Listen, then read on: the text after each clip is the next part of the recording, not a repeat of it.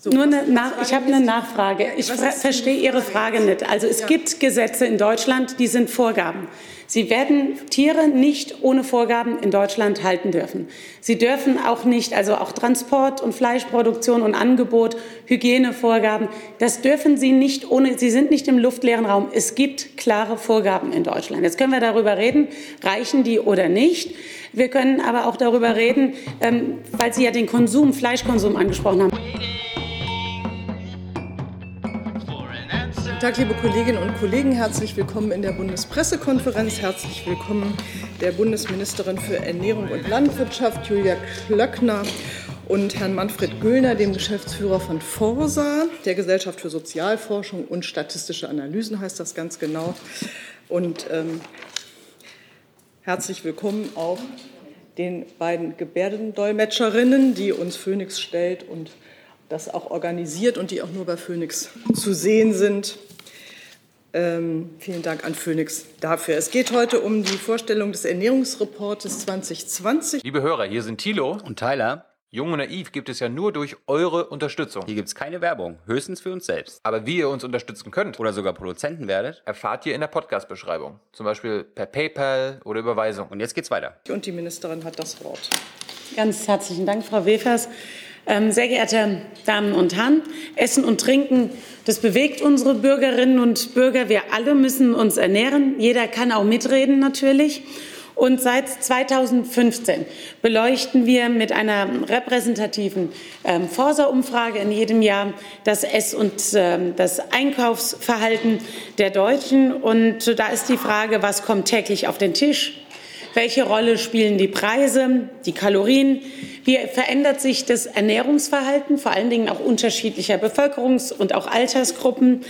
Ähm, mit dem Ernährungsreport sind wir damit sehr nah dran am Alltag unserer Verbraucher.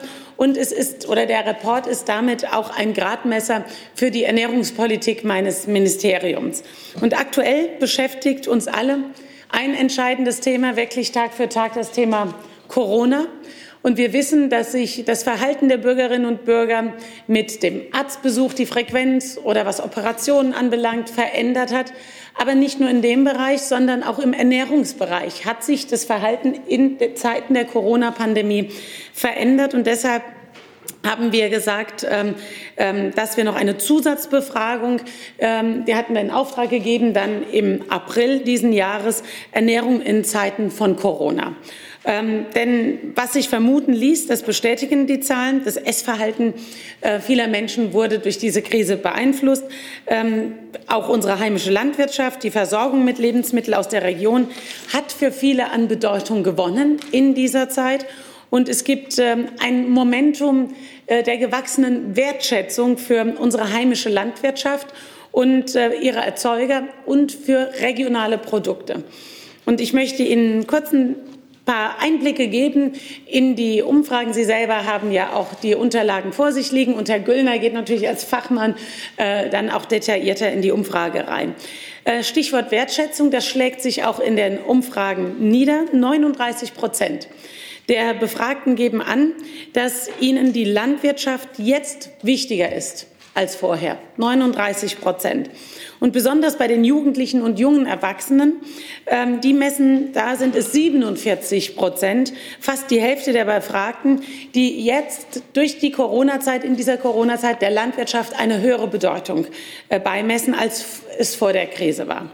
Und ich würde mir wünschen, das will ich ganz klar sagen, dass das auch wieder künftig mehr Berücksichtigung findet, dass man einen Blick für die hat, die dafür sorgen, dass äh, der Tisch dann auch gedeckt ist, äh, auch in der gesellschaftlichen und politischen Diskurs, dass sich das wiederfindet. Wir brauchen die Bauern vor Ort, um auch regionale Lebensmittel kaufen zu können. Ich möchte was sagen zum Koch- und Essverhalten. Das ist ganz interessant. Es liegt irgendwie auch nah, aber es ist gut, es auch mit Zahlen unterlegt zu bekommen. Wir alle wissen, Restaurants waren geschlossen. Ähm, man ist auf sich selbst auch ähm, ähm, nicht zurückgeworfen. Das klingt so fatalistisch, aber es ging darum, auch ähm, wie ernähren wir uns in Zeiten auch des Homeoffice. Und die Studie zeigt, wir kochen, wir Verbraucherinnen und Verbraucher kochen, kochen häufiger als vor der Corona-Krise selbst zubereitete Speisen. In Zahlen, das gaben 30 Prozent der Befragten an, dass sie mehr zu Hause kochen, selbst kochen ähm, als vor der Corona-Krise. Und wir essen häufiger gemeinsam. 28 Prozent nehmen ihre Mahlzeiten jetzt häufiger gemeinsam ein. Und äh, die Pandemie hat zudem dazu geführt, dass mehr als bisher beim Kochen frische Zutaten genutzt werden. Und bei den Lebensmittellieferungen, das fand ich äh, recht interessant, also dass Lieferangebote genutzt werden, das ist klar. Aber in der Pandemie sich, hat sich das Verhalten kaum geändert. Aber ich will es verdeutlichen nochmal. Sechs Prozent der Befragten gaben an, häufiger Lieferangebote des Lebensmitteleinzelhandels in Anspruch zu nehmen. Acht Prozent bestellen häufiger bei den, ich nenne es jetzt mal den etablierten Lieferdiensten, die man kennt, ohne jetzt einen Namen zu nennen. Interessant ist, dass aber 21 Prozent ähm, mehr auf Regionalität bei der Lieferung setzen. Sie haben es selbst mitbekommen, dass die klassischen Restaurants, die vorher keinen Lieferdienst hatten, aus der Not heraus selbst auch Lieferdienste angeboten haben, eben mit einer anderen Art von Speisenauswahl. Und das hat zugenommen. 21 Prozent setzen da auf Bestellungen in Restaurants vor Ort. Hat sicherlich auch, muss man sagen, wird es Unterscheidungen geben aufgrund des Geldbeutels. Aber es zeigt auch, wie wichtig äh, Restaurants und die Gastronomie für die Ernährungskultur, für unser Leben vor Ort auch sind. Das sieht man da. Also das Ernährungsverhalten hat sich geändert, auch das Bewusstsein. Am Ende werden wir uns fragen müssen, ist dieses Bewusstsein von kurzer Dauer? weil es erzwungen worden ist durch die Umstände und, und, und die, die Einschränkungen der Corona-Pandemie oder wird es von Dauer sein? Politisch gesehen gilt es für uns, für mich als Ernährungsministerin, dieses Momentum zu nutzen und in einen Trend auch zu verwandeln und zu unterstützen. Was sind jetzt die wesentlichen Erkenntnisse? des ähm, Ernährungsreports, ähm, den Sie ja auch äh, vor sich liegen haben. Ähm, zum einen ist naheliegend, aber es ist wichtig, noch mal zu erwähnen, weil wir darüber gar nicht so häufig reden, ehrlich gesagt. Wir reden über das, was im Essen drin ist, was weniger werden soll, zum Beispiel an Zutaten, wie Zucker zum Beispiel. Aber was das Allerwichtigste für die Bürgerinnen und Bürger ist, 98 Prozent sagen es, das Essen muss schmecken. Und das ist eigentlich eine Selbstverständlichkeit, aber das ist ähm, deshalb, da gibt es auch ein paar Zielkonflikte, wenn es darum geht, ähm, ob gesund auch immer so schmeckt wie das, was man vielleicht ernährungspolitisch nicht so empfehlen würde. Dabei kommt eine bunte Vielfalt bei den deutschen ähm, ähm, Verbraucherinnen und Verbrauchern auf den Tisch. Gemüse und Obst sind Spitzenreiter. 78, nee, 70 Prozent geben an, dass jeden Tag bei ihnen Obst und Gemüse auf den Tisch kommt. Milchprodukte konsumieren täglich etwa 64 Prozent der Verbraucher. Im Übrigen war das äh, bei der vergangenen, äh, war das 2016, waren das nur 59 Prozent. Jetzt zum Thema Fleisch und Wurstware. Wie viele konsumieren Fleisch und Wurst täglich? Das sind 26 Prozent. Im Jahr 2015 waren es noch 34 Prozent. Man sieht, ähm, zu einer ausgewogenen Ernährung gehört etwas Ausgewogenes von Gemüse über Milchprodukte und bei Wurstwaren. Und da sehen wir, dass nicht jeden Tag Fleisch dazugehört. Ähm, das ist wissenschaftlich so erwiesen, aber das ist auch interessant beim Konsum. Die Zahl derer, die gelegentlich bewusst auf Fleisch verzichten, hat zugenommen. Über die Hälfte der Befragten, 55 Prozent, bezeichnen sich als Flexitarier. Das heißt, nicht sowohl als auch alles, äh, also nicht auf der einen Seite alles oder nichts, sondern sowohl als auch. Also nicht dogmatisch, sondern ähm, ähm, in der Abwechslung. Und äh, wenn man sich das anschaut, wie ist die Zahl der, der Vegetarier und Veganer? Das ist sehr interessant. Die Zahl ist gleich geblieben. Fünf Prozent der Bevölkerung geben an, Vegetarier zu sein. Ein Prozent der Befragten geben an, Veganer zu sein. Und politisch gesehen, was die Konsumenten nicht benötigen, davon bin ich überzeugt, staatliche Vorschriften was auf den Einkaufszettel soll oder in den Einkaufskorb soll. Ich möchte etwas sagen äh, zu den Ergebnissen bei den Umfragen, was Bürger sich wünschen, was in den Produkten drin sein soll. Ähm, Essen muss gesund sein. Das ist das Zweite. Es muss erst schmecken und dann gesund sein. 90 Prozent geben das an. Und ähm, ich möchte, dass es jedem Bürger, egal welchen Alters, leichter gemacht wird die gesunde Wahl zu treffen, also sich gesund zu ernähren. Wir sehen, dass aber vor allen Dingen den älteren Menschen ähm, das Thema gesund, gesunde Ernährung wichtiger ist als den jüngeren. Und ähm, ich lasse untersuchen, auch mit meinem Ministerium, äh, die Korrelation einer lebenslangen Ernährung zu Demenzerkrankungen. Auch das ist ein Punkt natürlich im Alter, wo man vielleicht auch mit, mit Begrenzungen auch zu tun hat, äh, spielt das eine Rolle. Ähm, Sie wissen, dass wir die Reduktions- und Innovationsstrategie, dass ich die vorangebracht habe und der Report zeigt, dafür gibt es eine hohe ähm, übersetzt eine hohe Zustimmung dafür, dass wir diese Themen angehen, weil in vielen Fertigprodukten zu viel Zucker, zu viel Fette, zu viel Salz ähm, erhalten sind. Und äh, 86 Prozent befürworten, dass Fertigprodukte weniger Zucker zugesetzt wird.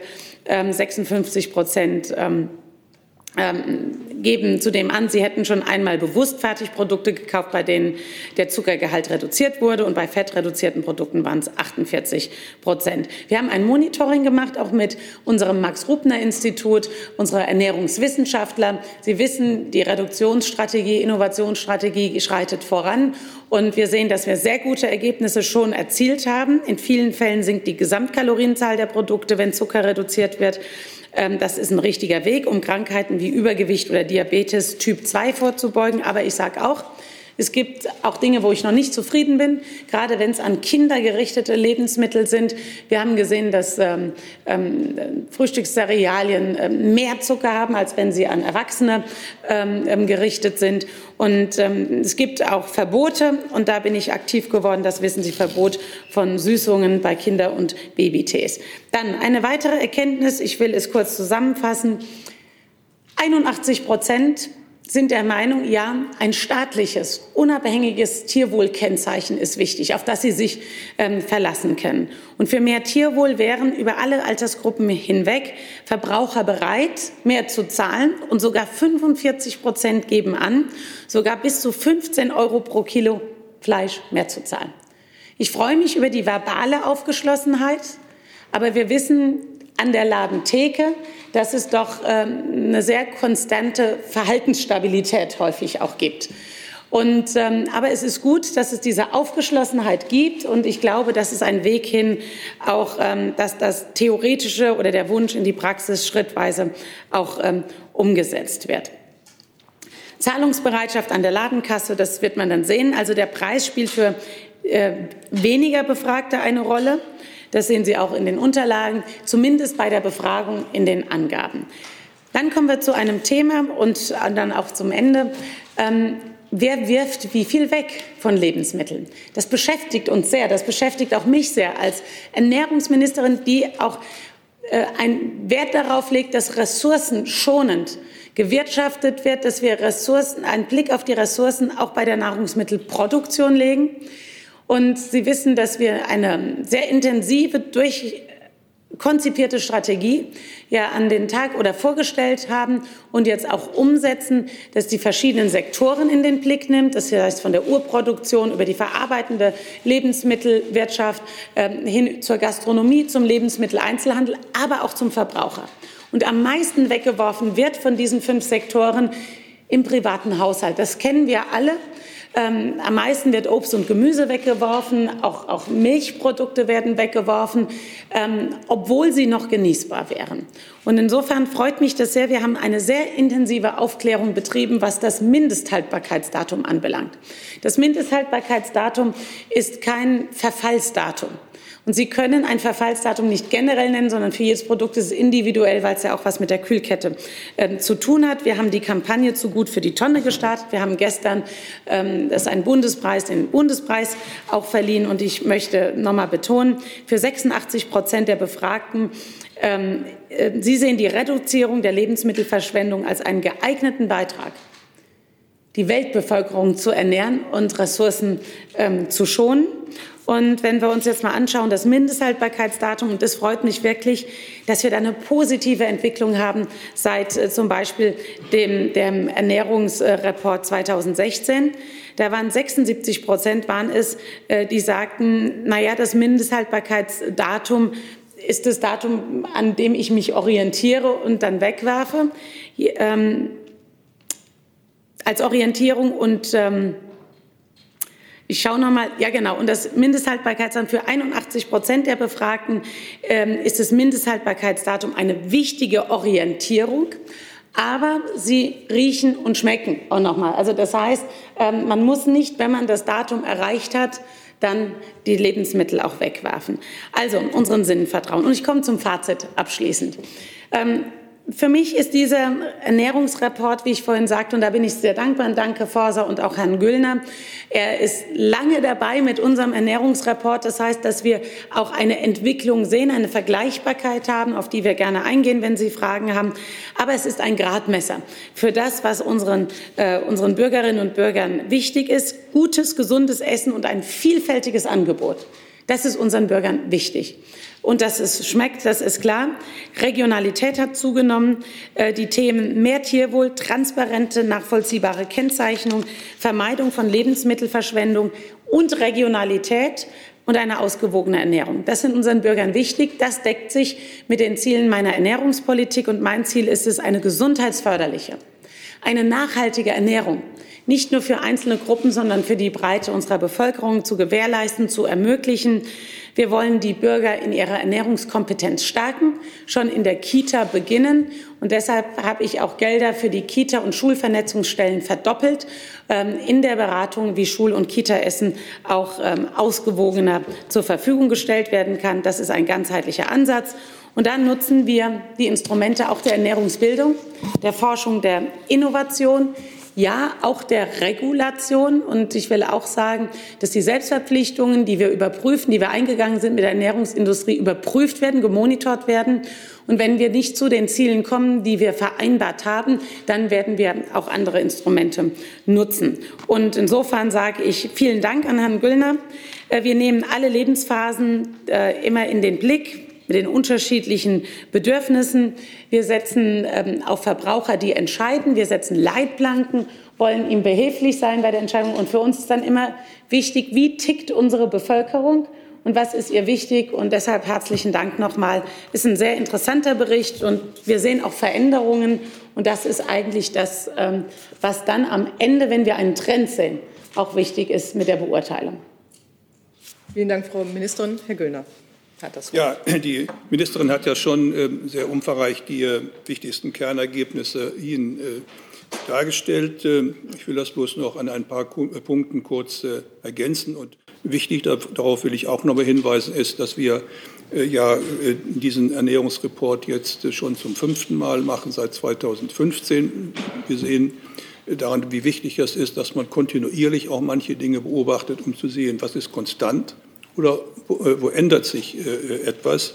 Das kann man aber nur, wenn man nicht nur äh, irgendwann zufällig zu bestimmten Zeitpunkten etwas fragt, sondern regelmäßig solche Erhebungen macht, um die Veränderungen auch einschätzen zu können. Was wir in diesem Jahr gemacht haben, ist, dass wir zusätzlich in der Corona-Krise nochmal im April gefragt haben. Wir haben jeweils 1000 Bundesbürger zufällig systematisch ausgewählt befragt, einmal im Januar, einmal im äh, April, also vor Corona und in der äh, Corona-Krise. Äh, wir haben die Befragung per computergestützten Telefoninterviews durchgeführt, wobei wir nicht nur Festnetznummern anrufen, sondern auch Mobilnummern. Ähm, und glauben Sie denen nicht, die immer Ihnen einreden wollen, man könne mit Telefon keine Umfragen mehr machen. Das sind meist etwas merkwürdige ähm, Institute, die sowas behaupten, weil sie äh, nichts anderes können. Aber äh, wir können natürlich auch Online-Umfragen machen. Das ist sinnvoll, wenn man es ordentlich macht. Aber hier wird, auch, wird auch viel Scharlatanerie äh, angeboten. Gucken Sie genau hin. Und wenn die seriösen Institute wie die Forschungsgruppe, die heute wieder auch aktuelle Zahlen hat, die sich mit unseren ja weitgehend decken, weil wir eben hier seriös arbeiten, arbeiten eben auch mit dem Telefon. Das haben wir hier auch diesmal gemacht. Äh, Konstanten gibt es.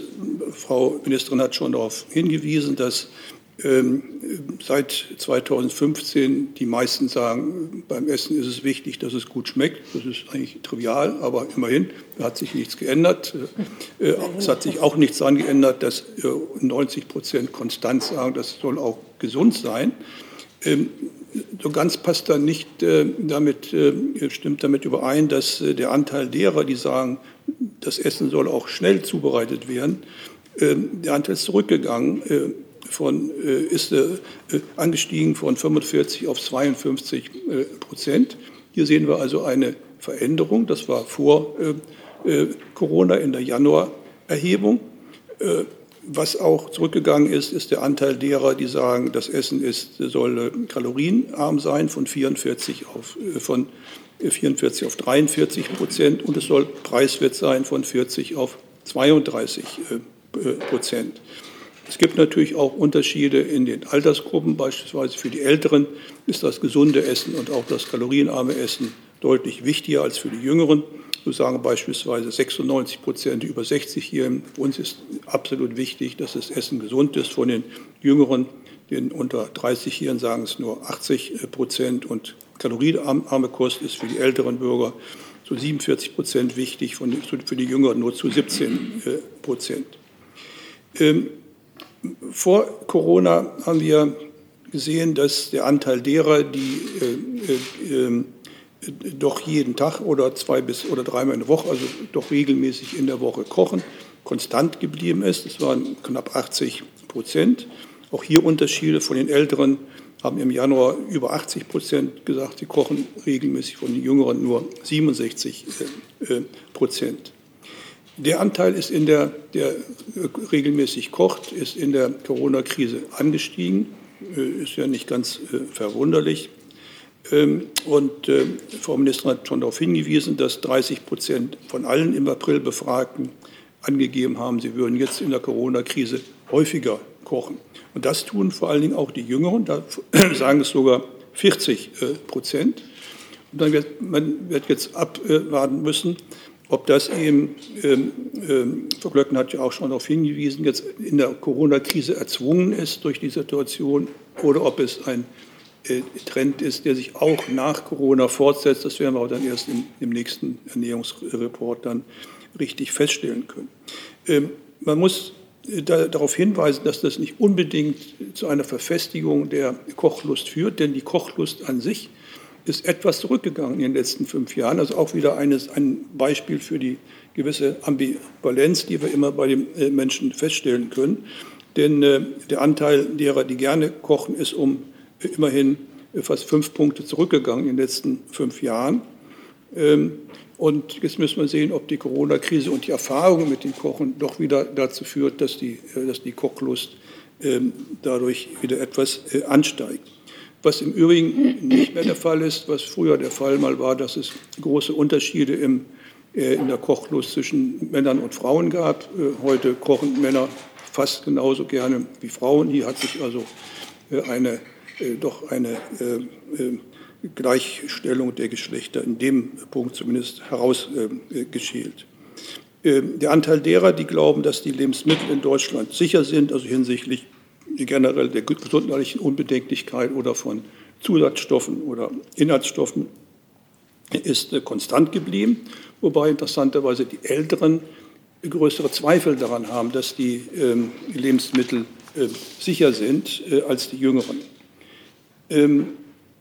Ähm, Lebensmittel kaufen nach wie vor unverändert in den letzten fünf Jahren immer rund zwei Drittel, mehrmals pro Woche oder manchmal sogar täglich. Ähm, der, der, Anteil derer, die sich ähm, Lebensmittel oder Getränke nach Hause liefern lassen, ist nach wie vor nicht allzu hoch. Das sind äh, noch äh, rund ein Zehntel, äh, die sich etwas nach Hause liefern lassen. Ähm, wobei in der Corona-Krise auch hier natürlich einiges anders geworden ist. Frau Ministerin hat ja schon darauf hingewiesen dass ähm, etwa die Lieferdienste für fertige Mahlzeiten deutlich weniger in Anspruch genommen werden als vor der äh, Corona-Krise. Ähm, auch die, äh, dass man fertige Gerichte online bestellt, geht auch zurück. Logisch, wenn man mehr kocht, muss man sich weniger auch äh, bringen lassen. Ähm, das ähm, Lieferangebot von Gastronomen, und darauf hat Frau Glöckner schon hingewiesen, ist etwas äh, ist angestiegen. Äh, weil man ja nicht Restaurants besuchen konnte. Äh, hier muss man gucken, ob das auch äh, bleibt, wobei hier natürlich eine gewisse Ungleich da, äh, Ungleichheit da ist. Es sind eher Westdeutsche und eher diejenigen, die auch zu den Besserverdienern gehören, die sich Geld, äh, die sich Essen von Restaurants haben leisten können. Das ist also hier eine, äh, auch eine äh, soziale äh, Schieflage. Ähm, es wurde schon darauf hingewiesen von Frau Glöckner, dass ähm, man äh, achtet auf die Inhalte, beispielsweise ähm, dass über 56 Prozent immer auf den Zuckergehalt achten, 43 Prozent auf den Fettgehalt, Salzgehalt, das ist etwas äh, deutlich geringer. Ähm, und äh, dass auch viele sagen, wir haben schon mal bewusst Fertigprodukte gekauft, bei denen der Zucker- oder Fettgehalt geringer ist. Also es scheint hier schon ein, das, das Bewusstsein, was eigentlich immer da war, auch so langsam sich im, im, im Verhalten dann niederzuschlagen. Man achtet auch auf Siegel. Biosiegel wurden schon vor fünf Jahren äh, beachtet. Das hat, da hat sich nicht viel daran geändert, aber zugenommen hat der Anteil derer, die auf äh, fairer Handel äh, Siegel achten. Der ist äh, angestiegen ist in den letzten fünf Jahren von ähm, 44 auf 49 Prozent und deutlich angestiegen ist das der Anteil derer auf äh, der Tierwohl-Label achten von 36 auf 48 Prozent. Also hier können wir tatsächlich eine Tendenz sehen, was das Tierwohl anbelangt, dass man hier äh, sehr ähm, bewusst darauf achtet.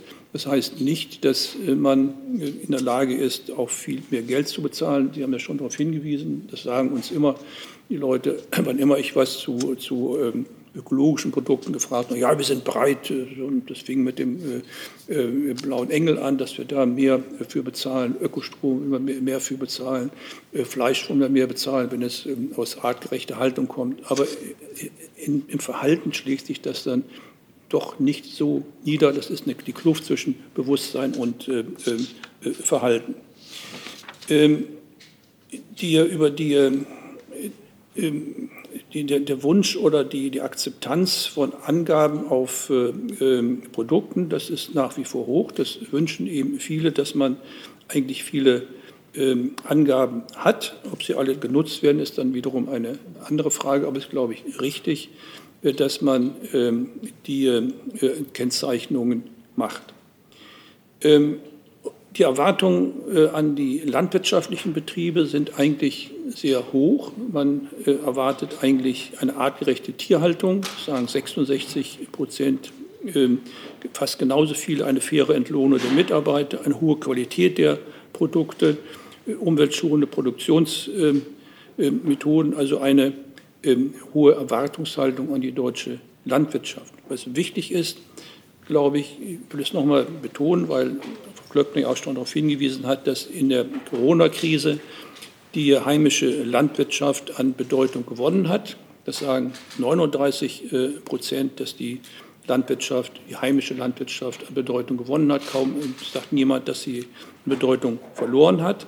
Und es sind vor allen Dingen auch die Jüngeren, die jetzt entdeckt haben, dass es die heimische Landwirtschaft gibt und die die Bedeutung auch äh, betonen. Ähm, dass die Bürger in der Corona-Krise häufiger gemeinsame Mahlzeiten einnehmen, häufiger gemeinsam kochen und auch frische Zutaten verwenden. Das, das hat Herr Glöckner schon erwähnt. Das ist ein Ergebnis der Corona-Krise. Hier wird man, wie gesagt, dann abwarten müssen, äh, ob äh, das auch äh, langfristig äh, anhält. Ähm, die Bevorratung von Lebensmitteln hat im Übrigen auch in der Corona-Krise natürlich an Bedeutung gewonnen. Ähm, Wobei, wenn wir das auch in der Corona-Krise gefragt haben, wie lange halten denn die Vorräte, dann sind es bei immerhin einem Drittel, die sagen, ich kann nur eine Woche äh, davon leben. Zwei Wochen können 37 Prozent davon leben. Äh, aber über drei, drei Wochen oder länger sind es nur eine Minderheit von 28 Prozent. Also Corona-Krise muss irgendwo zu Ende gehen, aber weil die Vorräte dann auch äh, zu, zu Ende gehen. Und als letztes auch nochmal der Hinweis auf die Regionalität von Produkten. Hier sieht es so aus, dass doch ähm, sehr viele Wert darauf legen, dass ein Produkt aus der Region kommt. Und da hat sich der Anteil auch erhöht äh, im Vergleich zu den, den, beiden Zeitpunkten, wo wir gefragt haben, also schon, schon zwischen Januar und April. Beispielsweise, dass beim frischen Obst und Gemüse die regionale Herkunft wichtig ist. Das haben vor Corona 83 gesagt, es sind es 88 Prozent, also ein Plus, Plus von 5 Prozentpunkten. Fleisch und Wurst waren auch ein Plus von 4 Prozentpunkten, Milch und Milch, Milcherzeugnis ein Plus von 3 Prozentpunkten. Also wir sehen, dass Corona durchaus auch, was ähm, das Ernährungsverhalten anbelangt, gewisse Auswirkungen hat. Ähm, hier wird es darauf ankommen, denke ich, dass es dann auch, ich, auch für äh, eine äh, Frage, ob Sie das durch die Politik dann steuern können, dass das über die Corona-Krise hinweg ähm, hält und nicht nur jetzt in der Corona-Krise äh, erzwungen ist, sondern dass man das positiv umsetzt in einen langfristigen Trend. Schönen Dank. Vielen Dank für die ausführliche Einführung in den Ernährungsreport. Die erste Frage hat Herr Jung, der scheint es eilig zu haben. So habe ich das interpretiert. Ich finde es nur unglücklich, wenn wir 55 Minuten Zeit haben und 31 Minuten dafür für Eingangsstatements verwendet werden. So, aber das äh, obliegt ja mir, wie wir das hier führen. Sie haben das ja, Wort, den, bitte. Unter den ja. Gästen, die könnten sich auch ja, kürzer Das halten, ne? diskutieren ne? wir dann vielleicht mal genau. zu einem anderen Zeitpunkt, aber nicht hier. Äh, Frau Klöckner, hoffen Sie zum Thema Fleisch, hoffen Sie, dass wegen dem großflächigen Bekanntwerden in den, äh, über die Zustände in den Schlachtbetrieben in Deutschland die Deutschen jetzt immer weniger Fleisch essen? Und ähm, Herr Göllner, haben Sie das eigentlich abgefragt, die Produktionsbedingungen von Billigfleisch in deutschen Betrieben? Äh, wie bewerten die Deutschen das? Und können Sie sagen, was die Umfragen das BMEL gekostet haben? Also ähm, zum Thema Fleisch.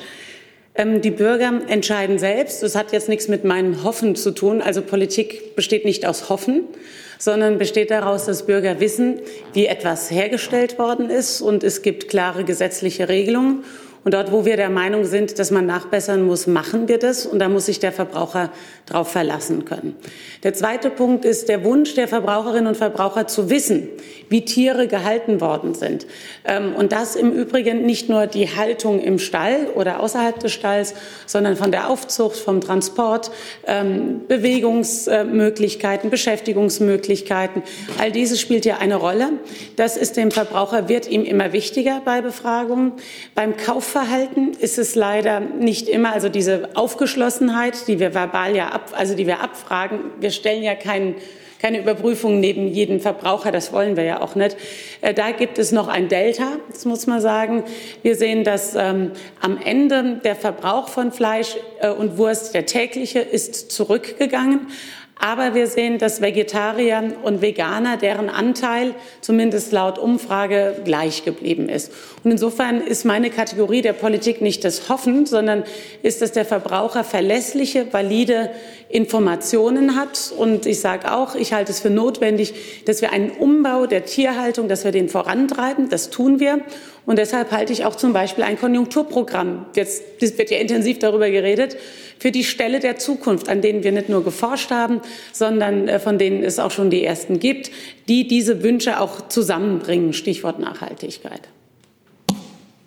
Ähm, wir haben jetzt äh, keine aktuelle Frage äh, gestellt nach irgendwelchen Zuständen in Schlachthöfen oder Fleischereibetrieben. Aber wir können ja sehen, das hatten wir ja auch schon beide erwähnt, die Frau Ministerin und, und ich, dass der Stellenwert des Tierwohls deutlich angestiegen ist in den letzten Jahren.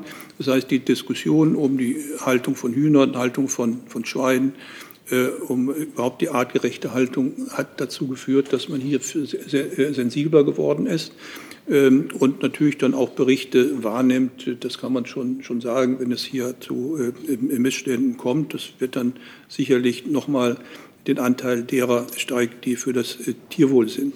Ähm, wenn ich das Stichwort nochmal äh, äh, vegan aufgreifen darf, in dem Beispiel kann man sehen, dass man aufpassen muss, dass man sich nicht nur an lautstark sich artikulierenden Minoritäten orientiert. Man muss natürlich Minderheiten immer äh, achten, das ist keine Frage, aber man darf nicht, äh, man muss immer sehen, wo ist die Mehrheit der Menschen und wo ist es, sind es sozusagen Gruppen, die eben nicht die Mehrheit repräsentieren. Das ist, glaube ich, für die Politik wichtig. Wenn sie das nicht tut, dann wird sie abgestraft und dass die gerade manche, dass die politischen Institutionen enorm an Vertrauen gewonnen haben, was wir ja gerade festgestellt haben. Das gilt von der Kanzlerin über die äh, Regierung auf Bundes- und auf Landesebene bis zu den Kommunen, hat damit zu tun, dass die Menschen jetzt das Gefühl haben, sie kümmern sich um das, was die Mehrheit wirklich bewegt und das ist im Augenblick mal die äh, Corona-Krise. Ich hatte, nach den, ich hatte nach den Kosten äh, gefragt. Über Kosten und äh, über Auftragslogen gehen wir nie Auskunft. Warum nicht? Nein, warum? Bin ich, nicht, äh, ich bin da nicht, nicht zu gezwungen, Ihnen zu sagen, wo, äh, was wir für einen, einen einzelnen Auftrag bekommen. Wenn die Ministerin das sagen will, das ist aber Ihre Sache, aber wir sagen es nicht. Vielleicht kann uns ja die Ministerin darüber aufklären. Und Frau Ministerin, Sie haben jetzt immer wieder betont, dass Ihre Ernährungspolitik ist, die Bürger aufklären. Das wird jetzt aber eine neue Frage. Nein, das ist eine, Anschlussfrage und eine Nachfrage. Nee, es ist aber keine Nachfrage, das ist eine, neue, es ist eine neue Frage. Ja, und? Ja, dann kommt jetzt erstmal der Nächste dran und dann ich, setze ich Sie wieder auf die Liste. Weil, äh, bitte. Vielleicht, vielleicht geht ja meine Frage in ähnliche, in ähnliche Richtung. Ähm, ich wollte auch nach dem, nach dem Delta fragen. Sie sagen, Sie sagen ähm, zwischen dem, was die Verbraucher vorgeben zu wollen, also das ist ja hier die Frage 12, äh, faire Löhne, artgerechte Tierhaltung und so weiter, und dem, was sie auszugeben bereit sind, ist eine Spanne. Und ich frage mich, ob man nicht in diese Spanne politisch reingehen müsste. Also so wie wir im Moment in der Corona-Krise die Gesundheitsämter stärken, so könnte man ja auch mal die Veterinärämter stärken, dass es wirklich vernünftige Kontrollen in den Fleischbetrieben gibt. Und dann wird das Fleisch eventuell teurer. Das heißt, die Sache regelt sich nicht über Verbot, sondern sie regelt sich über den Preis.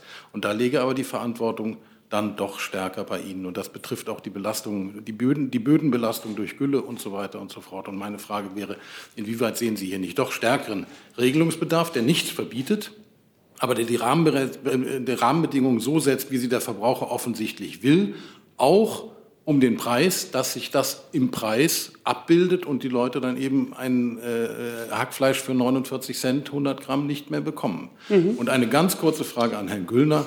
Sie hatten sie indirekt beantwortet, ich würde sie aber gerne noch mal im Detail äh, stellen. Haben Sie Ihre Umfrage gegendert? Ist die, ist, sind die Gesamtergebnisse gegendert und kann man die auch irgendwo ablesen? Sind die irgendwo nachlesbar?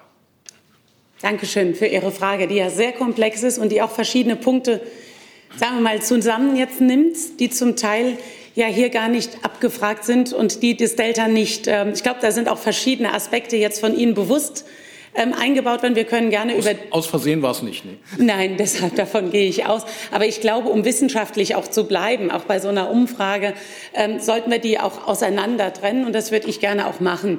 Ähm, wenn wir über das Thema Gülle, Aufkommen und Dünger reden, hat das erstmal wenig mit Tierwohl zu tun, ganz gleich, ob Sie ein Tier draußen halten oder drin halten.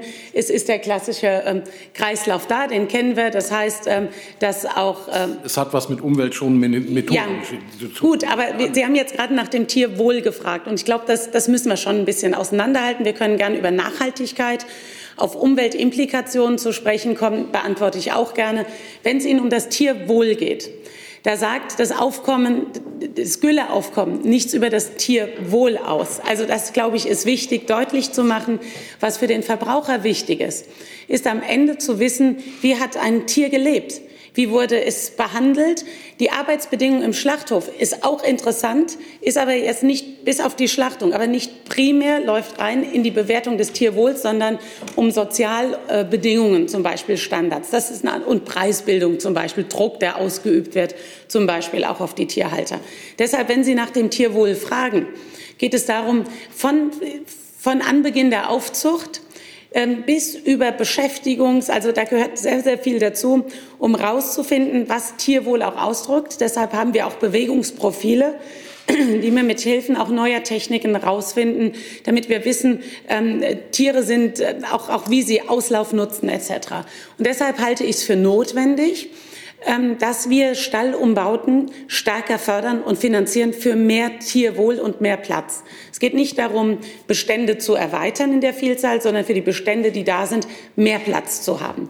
Das weiß der Verbraucher nicht unbedingt, wenn er ein Produkt sieht in der Ladentheke. Der Preis sagt nicht immer etwas aus darüber, wie ein Tier gelebt hat, wie das Tier wohl ist. Und deshalb halte ich es für notwendig, dass wie bei dem Biosiegel wir ein staatliches Tierwohlkennzeichen haben, das angibt, wer über dem staatlichen, also über dem gesetzlichen Mindeststandard ähm, für Tiere etwas an, an, an Platz geschaffen hat, etc., was aber mehr Kosten verursacht. Und der Verbraucher ist, so gehen wir davon aus, dann eher dazu bereit, wenn das wenn er verlässlich weiß, dass er, wenn er mehr zahlt, auch mehr Tierwohl bekommt. Das Gesetz ist von uns vorgelegt worden. Das Ganze ist jetzt Parlamentsangelegenheit. Der zweite Punkt, der noch ganz wichtig ist, weil Sie sagen, was ähm, Sie sprechen von den Kontrollen in den Fleisch. Das wird jetzt auch wieder zusammengeworfen. Die Kontrollen sind nach föderalistischer, äh, klarer Aufteilung. Das nehmen, lassen sich die Länder auch nicht nehmen. Das kann ich auch nicht per Pinselstrich oder Federstrich gerade dann an mich ranziehen.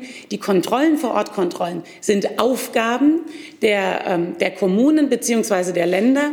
Und ein Aspekt, also nicht in den Fleischereien, da müssen die Kontrollen auch stattfinden, wie jetzt zerlegt wird zum Beispiel, sagt nichts über das Tierwohl aus, sagt aber etwas über Arbeitsbedingungen aus, ob Hygienebedingungen etc. eingehalten werden. Und so komme ich zum dritten Punkt. Bei Tiertransporten da spielt das Tierwohl auch wieder eine Rolle. Und da gab es Ver Verladezeiten zu Temperaturen, die eigentlich nicht erlaubt sind. Und da haben Sie recht bei den Kontrollen, die müssen da klarer auch sein. Letzter Punkt. Ähm, ich bin der Überzeugung, dass das, was Tierwohl mehr kostet, nicht alles an der Ladentheke zu erzielen ist, weil Verbraucher auch, na, es ist nicht jeder vielleicht so verdient wie wir, muss man auch ehrlich sagen, nicht jeder Bürger äh, kann sich das leisten. Und deshalb werden staatliche Finanzierungsmodelle, ein Mixmodell auch notwendig sein. Deshalb habe ich die Borchardt-Kommission eingesetzt, wie Sie wissen. Äh, da hatten wir eine breite Beteiligung von NGOs bis Tierhaltern.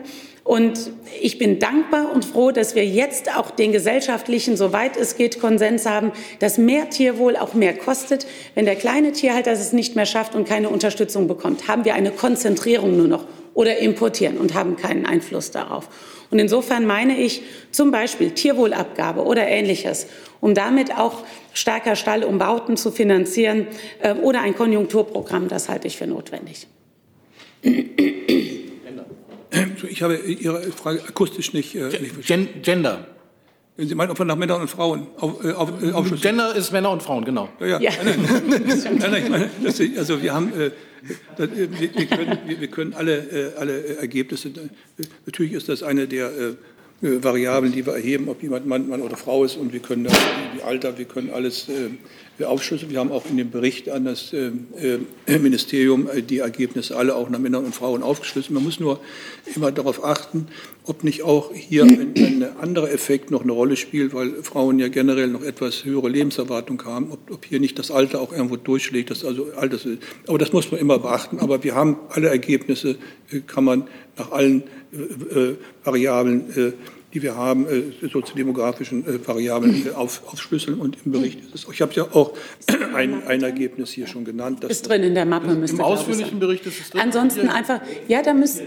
Gucken Sie mal rein, da, da ist es nochmal sehr ausführlich. Ansonsten hätten wir es auch digital, wenn Sie sich an Herrn Paul ja, wenden, okay. gerne. Danke. Gut, das Fertig. ist so durch. Dann geht es mit Herrn Jessen weiter. Ja, äh, Frau Klöckner und äh, auch Herr Göllner, die Corona-Krise zeigt ja ein interessantes Dreieck im Grunde zwischen Verhalten, Information und Vorgaben.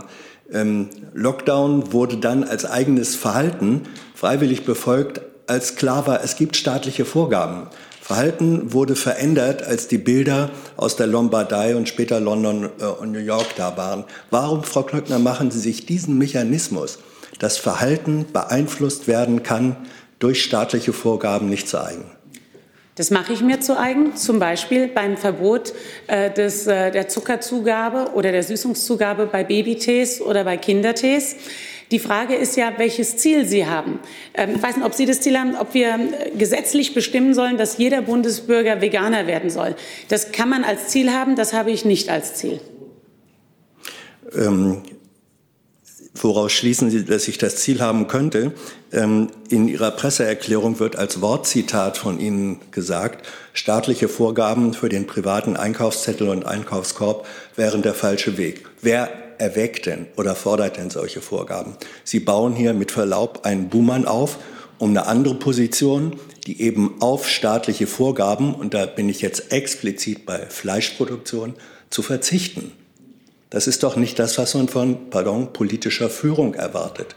Und meine Erwartungen. Was erwarten Sie denn genau nochmal auf den Fleischkonsum ja, bezogen? Ähm, beim Fleischkonsum erwarte ich, dass äh, ein Verbraucherverhalten, das sich in der Bereitschaft abstrakt 80 Prozent äh, ausdrückt, dass das befördert wird, nicht der Freiwilligkeit äh, des Konsumenten, dann zahlt mal mehr, überlassen wird, sondern dass solche Vorgaben gemacht werden, wie sie ansatzweise jetzt auch für die Betriebe in den Schlachthöfen ja gemacht werden, über Unterbringung, äh, Arbeitsbedingungen, dass da klare Vorgaben gemacht werden, die Standards für die Fleischproduktion ähm, von der Erzeugung bis zur Verarbeitung müssen so sein, dass sie eben dann auch das und das kosten werden.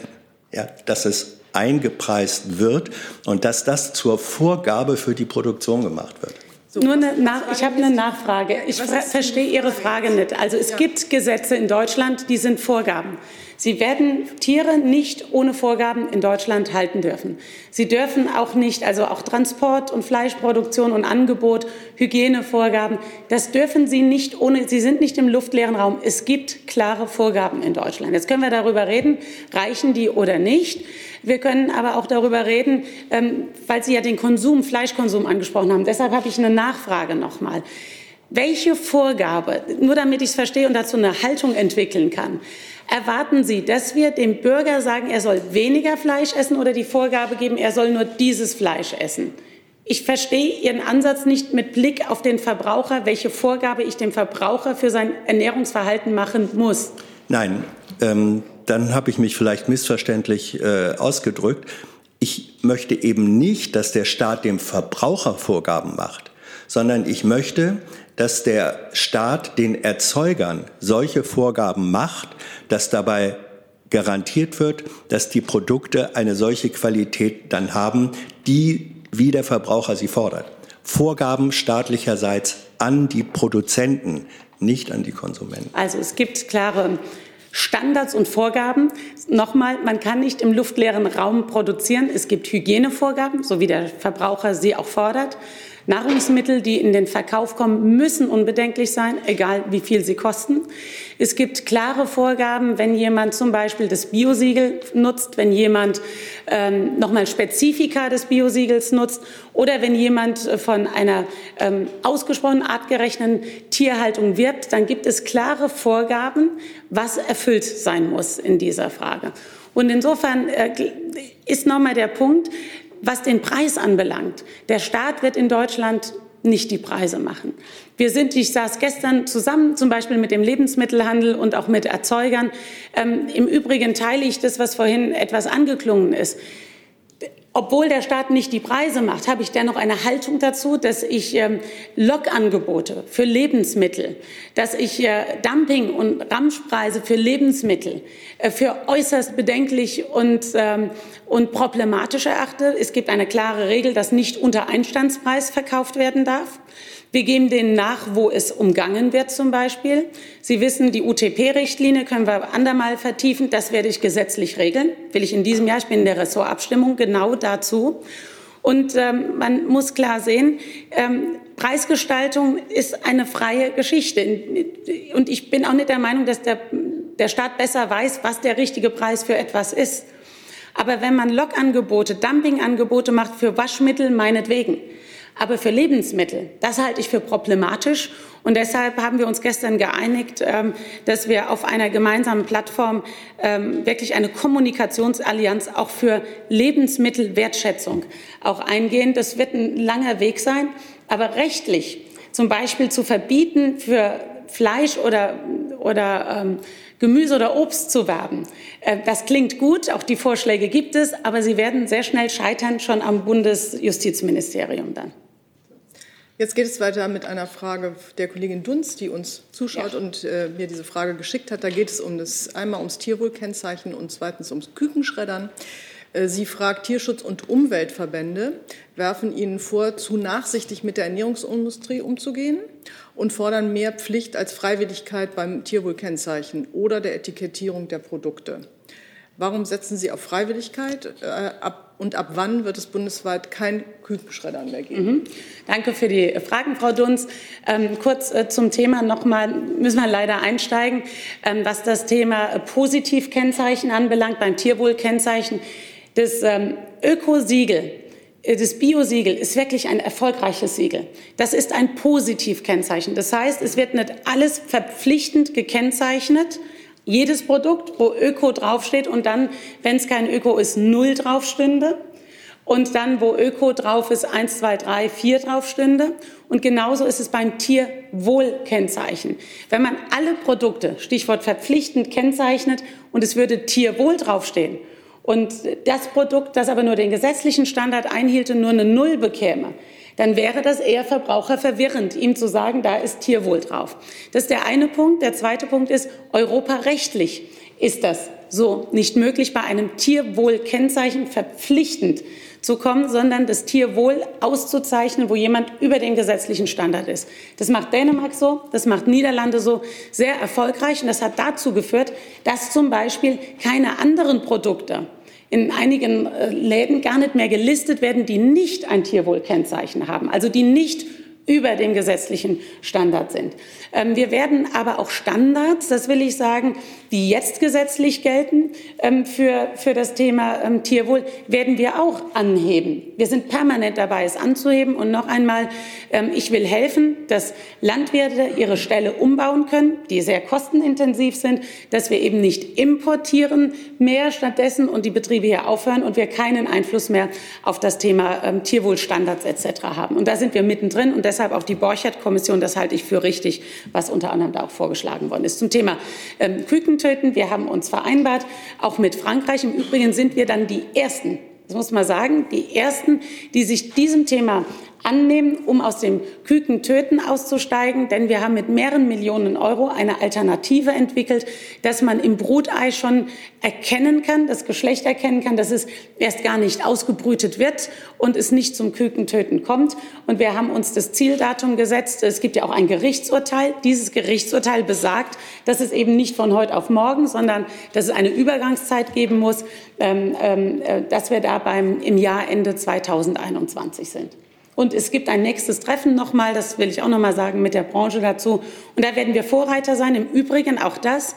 Andere europäische Staaten, sogar außereuropäische Staaten, wenden sich jetzt an uns, um die Methoden, die wir entwickelt haben, wissenschaftlich für mehr Tierwohl auch anwenden zu können.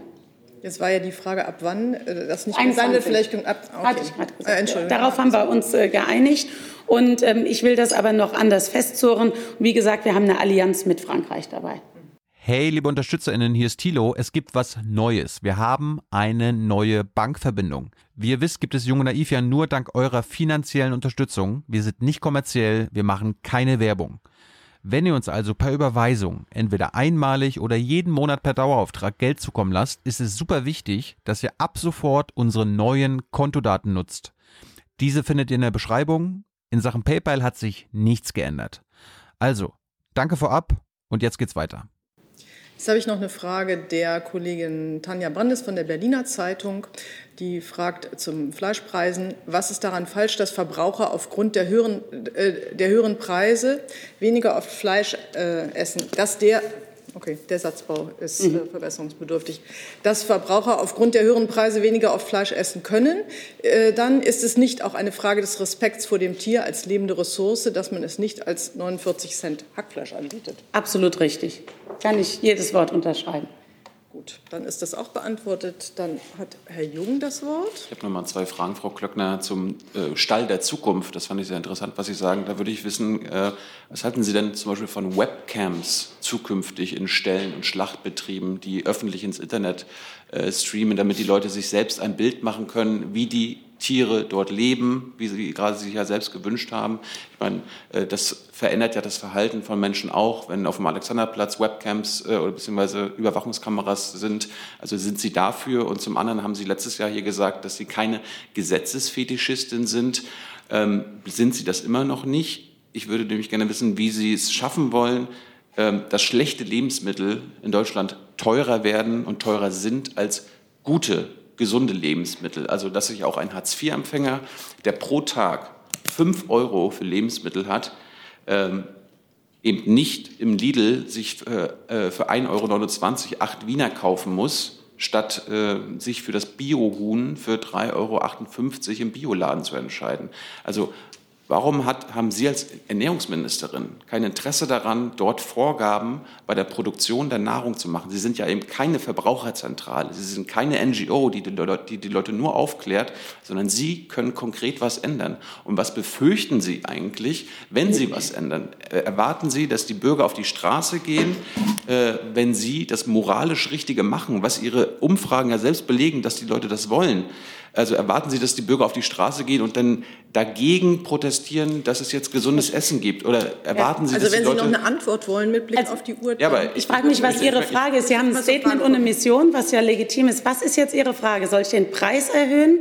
Soll ich die Standards verändern, aber dann subventionieren? Was, was ist Ihre Frage? Ja, Sie müssen ja die Produktionsbedingungen so ja. ändern, damit es kein Billigfleisch mehr gibt und keine und dass schlechte Nahrung, ungesunde Nahrung, Billigfleisch so immer so billig bleibt. Sie müssen das doch ändern. Ja, okay.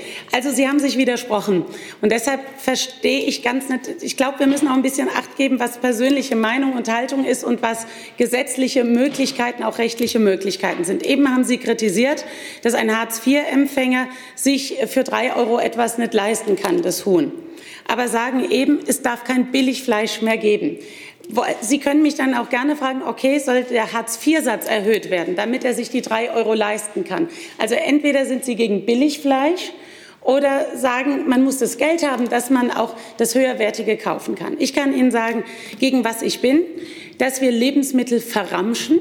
Und wir müssen aber auch Acht geben, dass es nicht zum Luxusprodukt wird, dass sich nur noch ganz ausgewählte Schichten in unserer Gesellschaft das leisten können.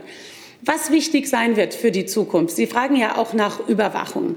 Die Kontrollen, und das sage ich auch ganz klar zu den Ländern, ich sehe in einigen Bundesländern, dass die Kontrollen nicht so sind, wie sie sein müssen. Dass bei den Kontrollbehörden gespart wird, beim Personal gespart wird und dass immer dann, wenn ein Skandal ist, dann zeigt man auf den Bund und ist bereit. Und wenn wir gerne eine gesetzliche Regelung anwenden würden, was auch bundeseinheitlich gilt, äh, gibt es nicht die Mehrheit im Bundesrat dafür. Um das sehr deutlich zu sagen, da müssen die Vorortkontrollen auch entsprechend sein.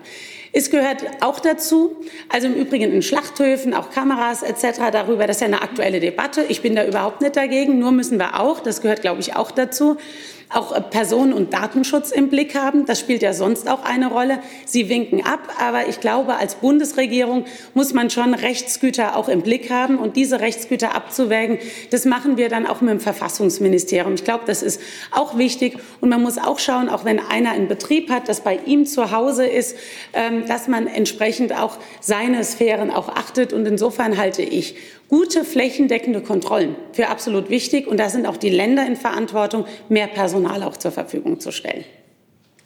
So, dann, ich gucke jetzt auf die Uhr. Die Regierungspressekonferenz schließt sich in drei Minuten an. Ich äh, danke Frau Klöckner und Herrn Güllner. Schreiben Sie uns gerne noch, wenn Sie Fragen haben. Antworten. Ich äh, bin sicher, dass Frau Klöckner ja. auf alles noch eine Antwort hat. Das macht auch nicht von dieser Stelle. Dankeschön. Danke fürs Kommen. Ich schließe die Pressekonferenz. I'm thinking question.